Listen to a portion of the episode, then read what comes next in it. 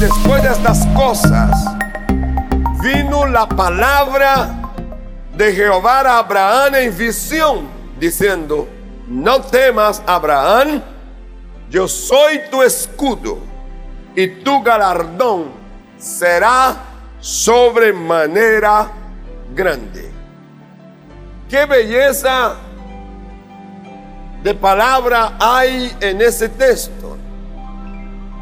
Considere que Dios está hablando con un hombre. Y en la palabra dice que Abraham vio lo que la palabra traía, visión. Es decir, el contenido de la palabra fue revelada de manera gráfica para la vida de Abraham. Ahora, cuando él recibe la palabra, la visión, por supuesto, el tercer paso era la acción en lo que estaba recibiendo. En ese texto además, Dios revela a Abraham que no debe tener temor. No hay motivos y causas para traer a él el temor. Y luego dice, yo soy tu escudo. Fíjese, si usted puede ver o recordar la figura de un escudo, aquello que se usaba, o aún hoy en algunos momentos en que los cuerpos de fuerza tienen que salir para enfrentar ciertas situaciones de orden público. Lleva el escudo, algo que toma en su brazo y con él se protege. Aquí Dios está diciendo, yo me pongo de escudo por ti. Te voy a dar la protección. Te voy a dar la seguridad que tú necesitas.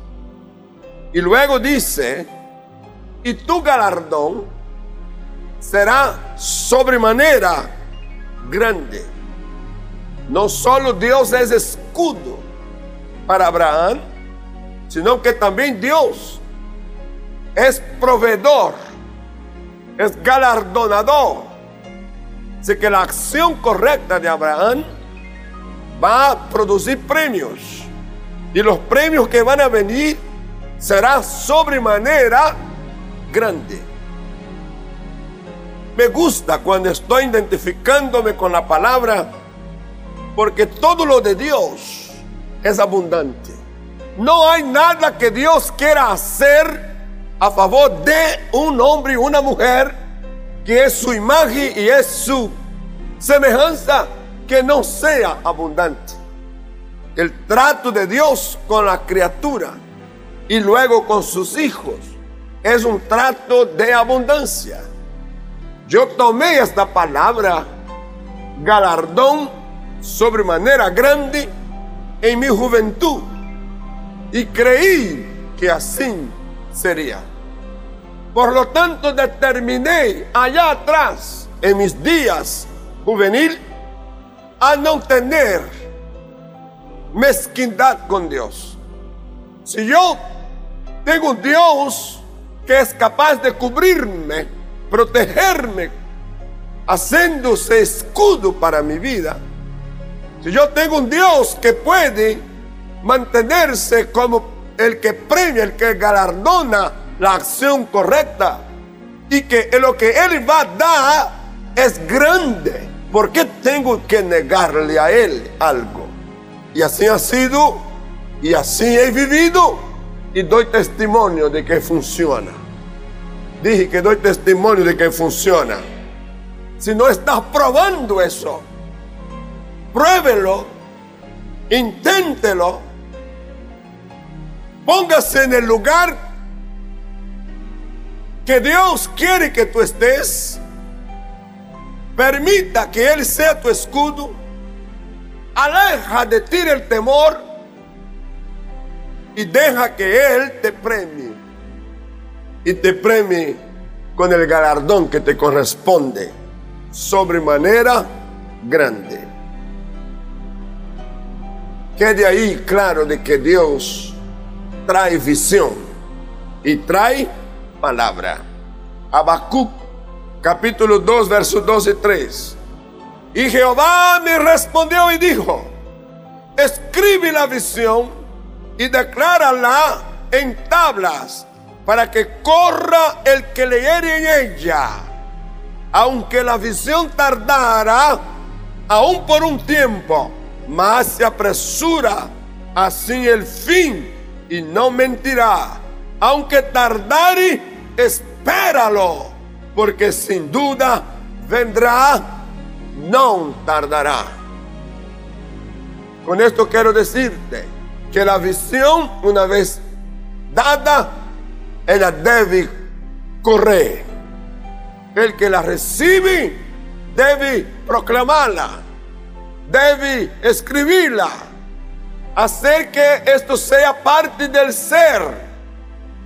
El programa neurolingüístico, que es el famoso PNL, dice que las personas, cuando pueden pensar, hablar y hacer coherentemente, son triunfadores. En el mundo espiritual, cuando la palabra y la visión se juntan en ti y puedes proclamarla, estás trascendiendo. Estás haciendo que lo sobrenatural se materialice en tu vida y en la vida de tu familia y en la vida de tus negocios y en la vida de tu empresa y en cualquier dirección que te muevas. ¿Puede creer en eso? Segunda de Corintios, capítulo 12, verso 1. Ciertamente no me conviene gloriarme, pero vendré a las visiones y a las revelaciones del Señor. Cuando usted está leyendo el capítulo 10 de esta carta, el 11, usted encuentra a Pablo haciendo defensa de su ministerio.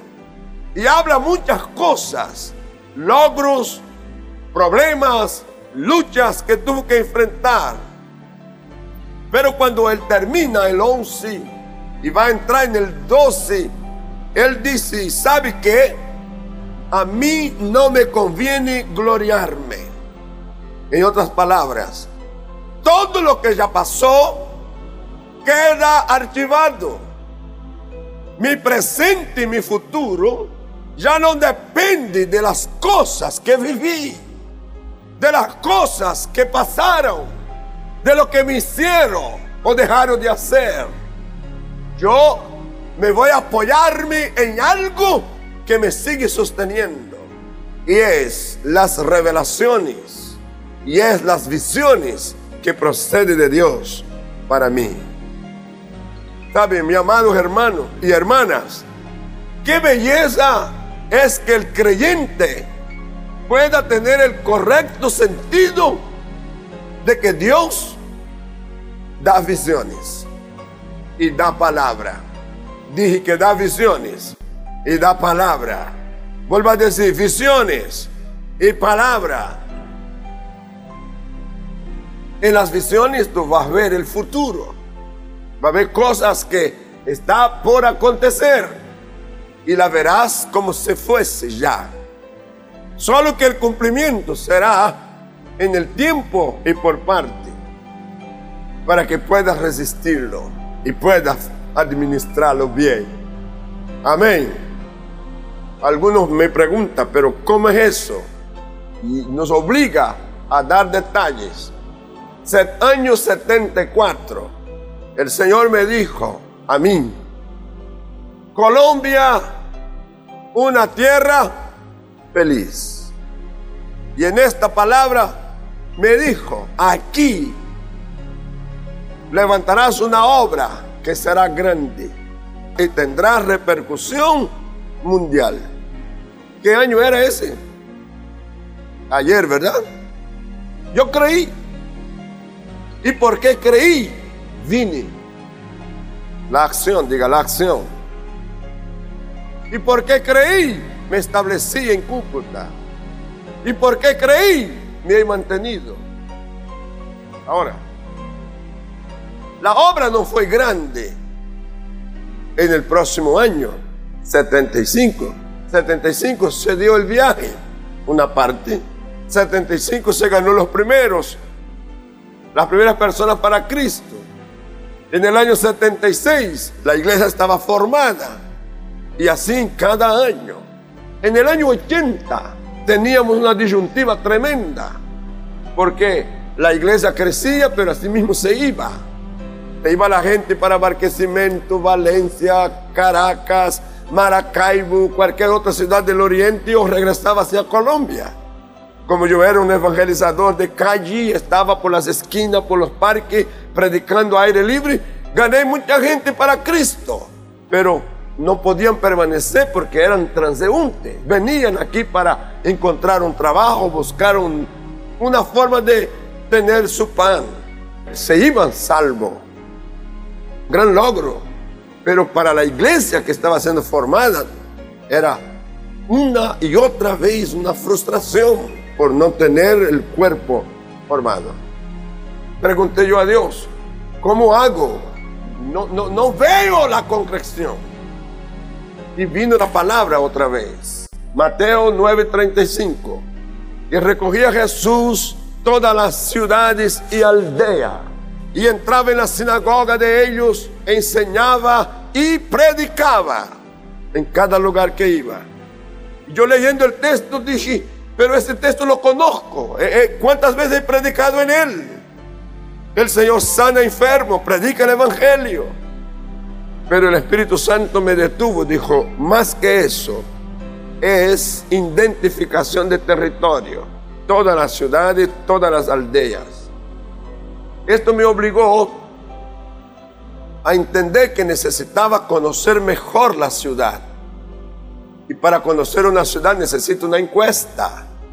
Y ahí nació una encuesta que comenzamos a trabajar con ella para saber dónde estaban los habitantes de Cúcuta que tenía sentido de pertenencia y luego canalizar una evangelización también hacia ellos, sin dejar de ganar a los transeúntes, pero vamos a apuntar a ganar gente que vive en la ciudad.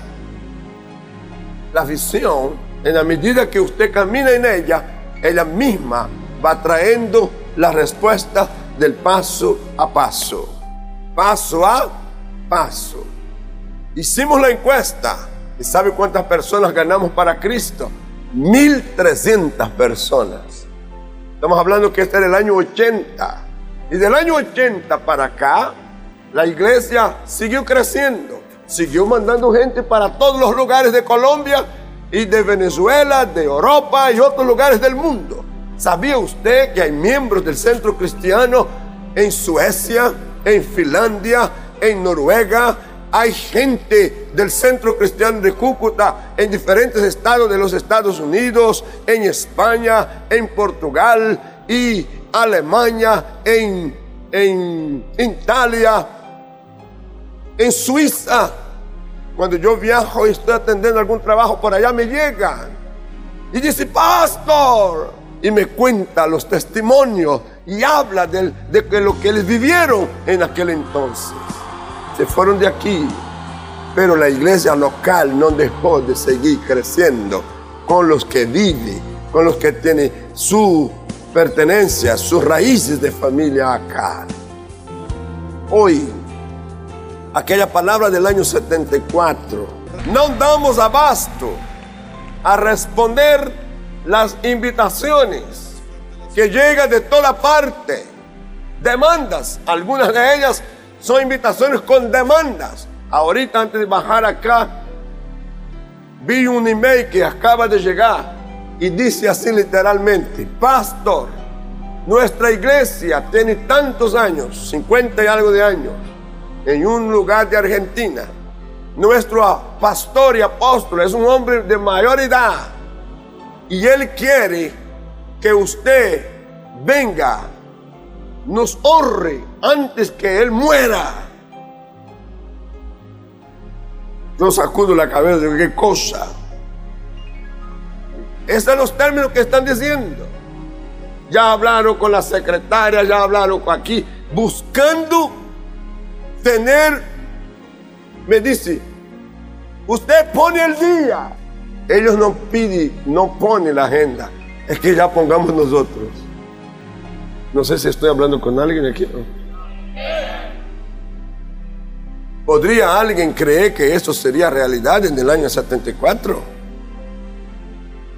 En el año 75? Aún en el año 80?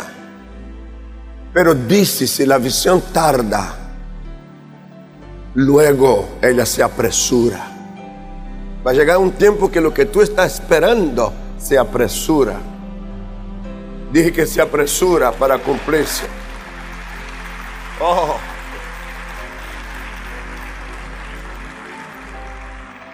Pregunto, ¿tienes algo en la espera? Hay algo de Dios que te fue dicho en algún tiempo y se transformó en palabra, visión, como promesa de Dios. Créalo que vendrá. Y cuando llegue, llega con todo. Dije que llega con todo. Vuelvo a decir, llega con todo. Te bendigo en esta hora. Entonces Pablo dijo, yo no voy a estar hablando de mi pasado. Yo voy a mantenerme en las visiones y a las revelaciones del Señor. Elementos que da una visión y palabra. Primero, la visión da propósito existencial para nosotros que estamos acá en el altar al ministerio. A usted como miembro te da razón, sentido, propósito existencial a tu trabajo, a tus negocios, a tu profesión, a tu empresa. De que lo que estás ocupado y te relaciona no es una carga para ti, es un propósito existencial. Así que lo que tú haces allí lleva el sello de Dios, que es para tu bien y es para el bien de tu familia y puede ser para el bien de tu ciudad, de tu departamento, de tu país y puede ser para el bien de la obra de Dios. Esto es bíblico. Lo doy, 2 Timoteo 1:11, Hechos, capítulos 16, 9 y 10. Tome el texto, escríbalo, no los voy a leer porque quiero avanzar. El segundo punto, proporciona una dirección correcta y sentido de destino. ¿Qué es lo que proporciona? Una dirección correcta y sentido de destino. Me encanta lo que dice aquí Pablo, del cual yo fui constituido predicador y apóstol y maestro de los gentiles. Cuando Dios te da una visión, Él también te da dirección correcta. Te posesiona y te da destino. El año 74, cuando Dios me habló, no me dejó sin dirección. Colombia es todo un país y luego Cúcuta es toda una ciudad. Sentido de destino. Yo tengo destino. Dios quiere que usted descubra su destino. En el plan de Dios no está que usted ande suelto como la hoja que el viento levanta. Destino, diga destino.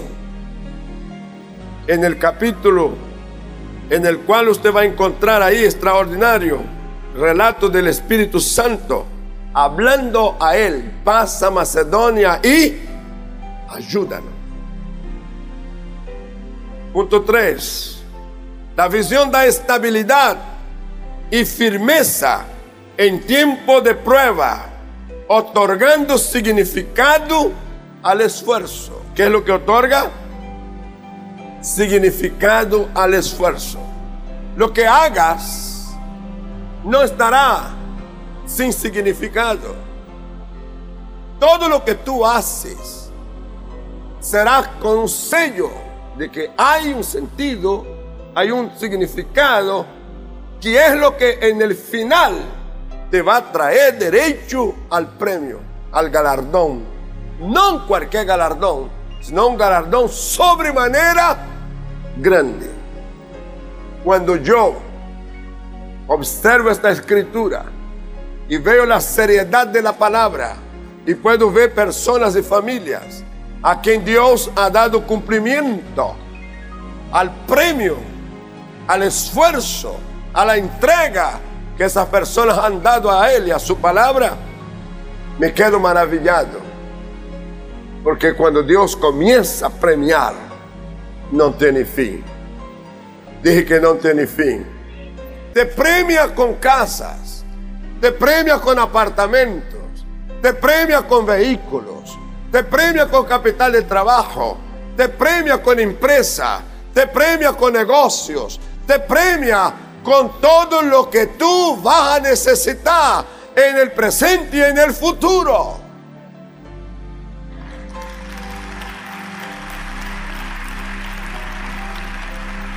Te dejo el texto. Segundo de Corintios, capítulo 6, 4 al 13. Y pasamos al cuarto punto. La visión determina el nivel de compromiso, generando integración.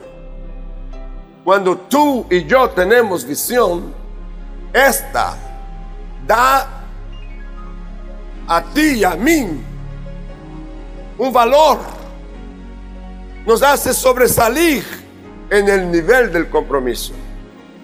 Cuando se habla con personas que tienen compromiso, se, se siente el grado de compromiso, de responsabilidad que él demuestra tener. Y cuando hay eso, hay confianza.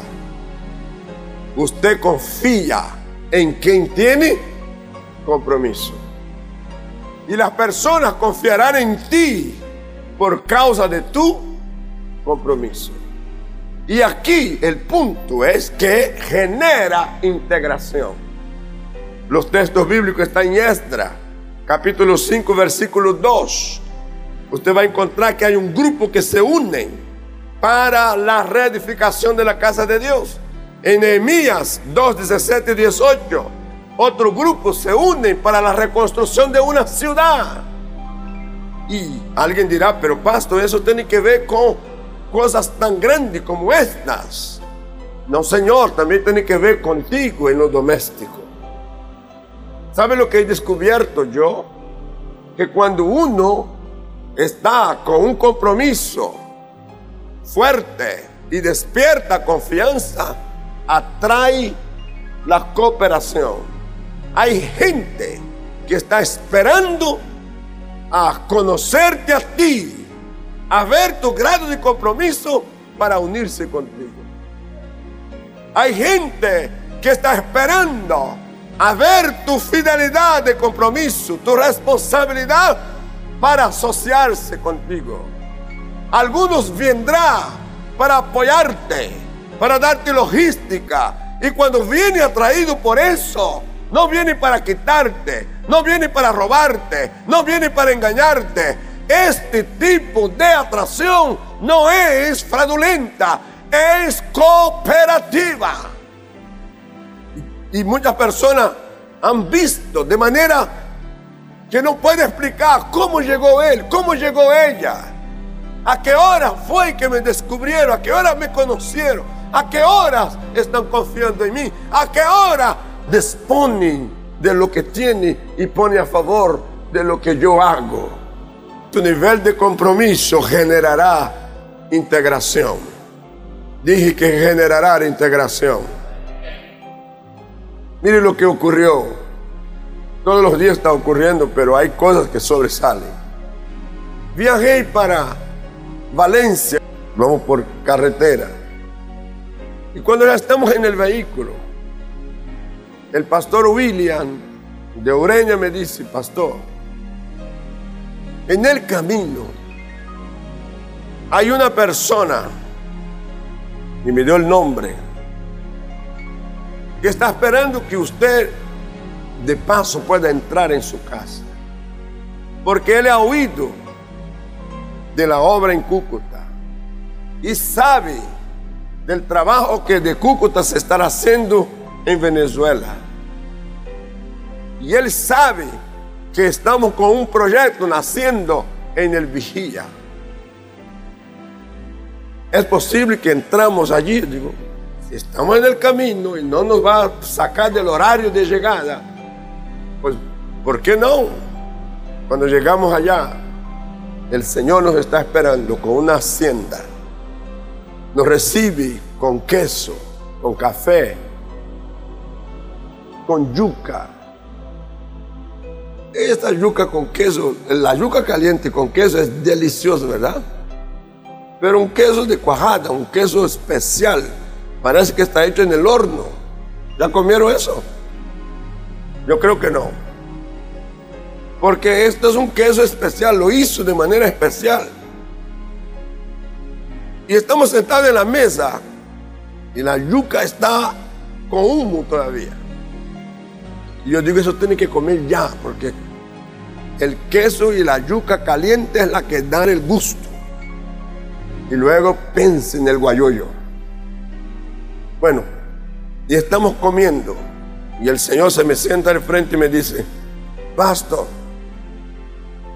yo quiero integrarme a lo que usted hace. He oído de la obra en el vigía y acabo de hacer unos negocios allá de más de 50 mil metros de terreno. Dio la descripción donde está la ciudad. Y yo quiero que usted sepa que ahí estoy separando un terreno para la iglesia en el vigía.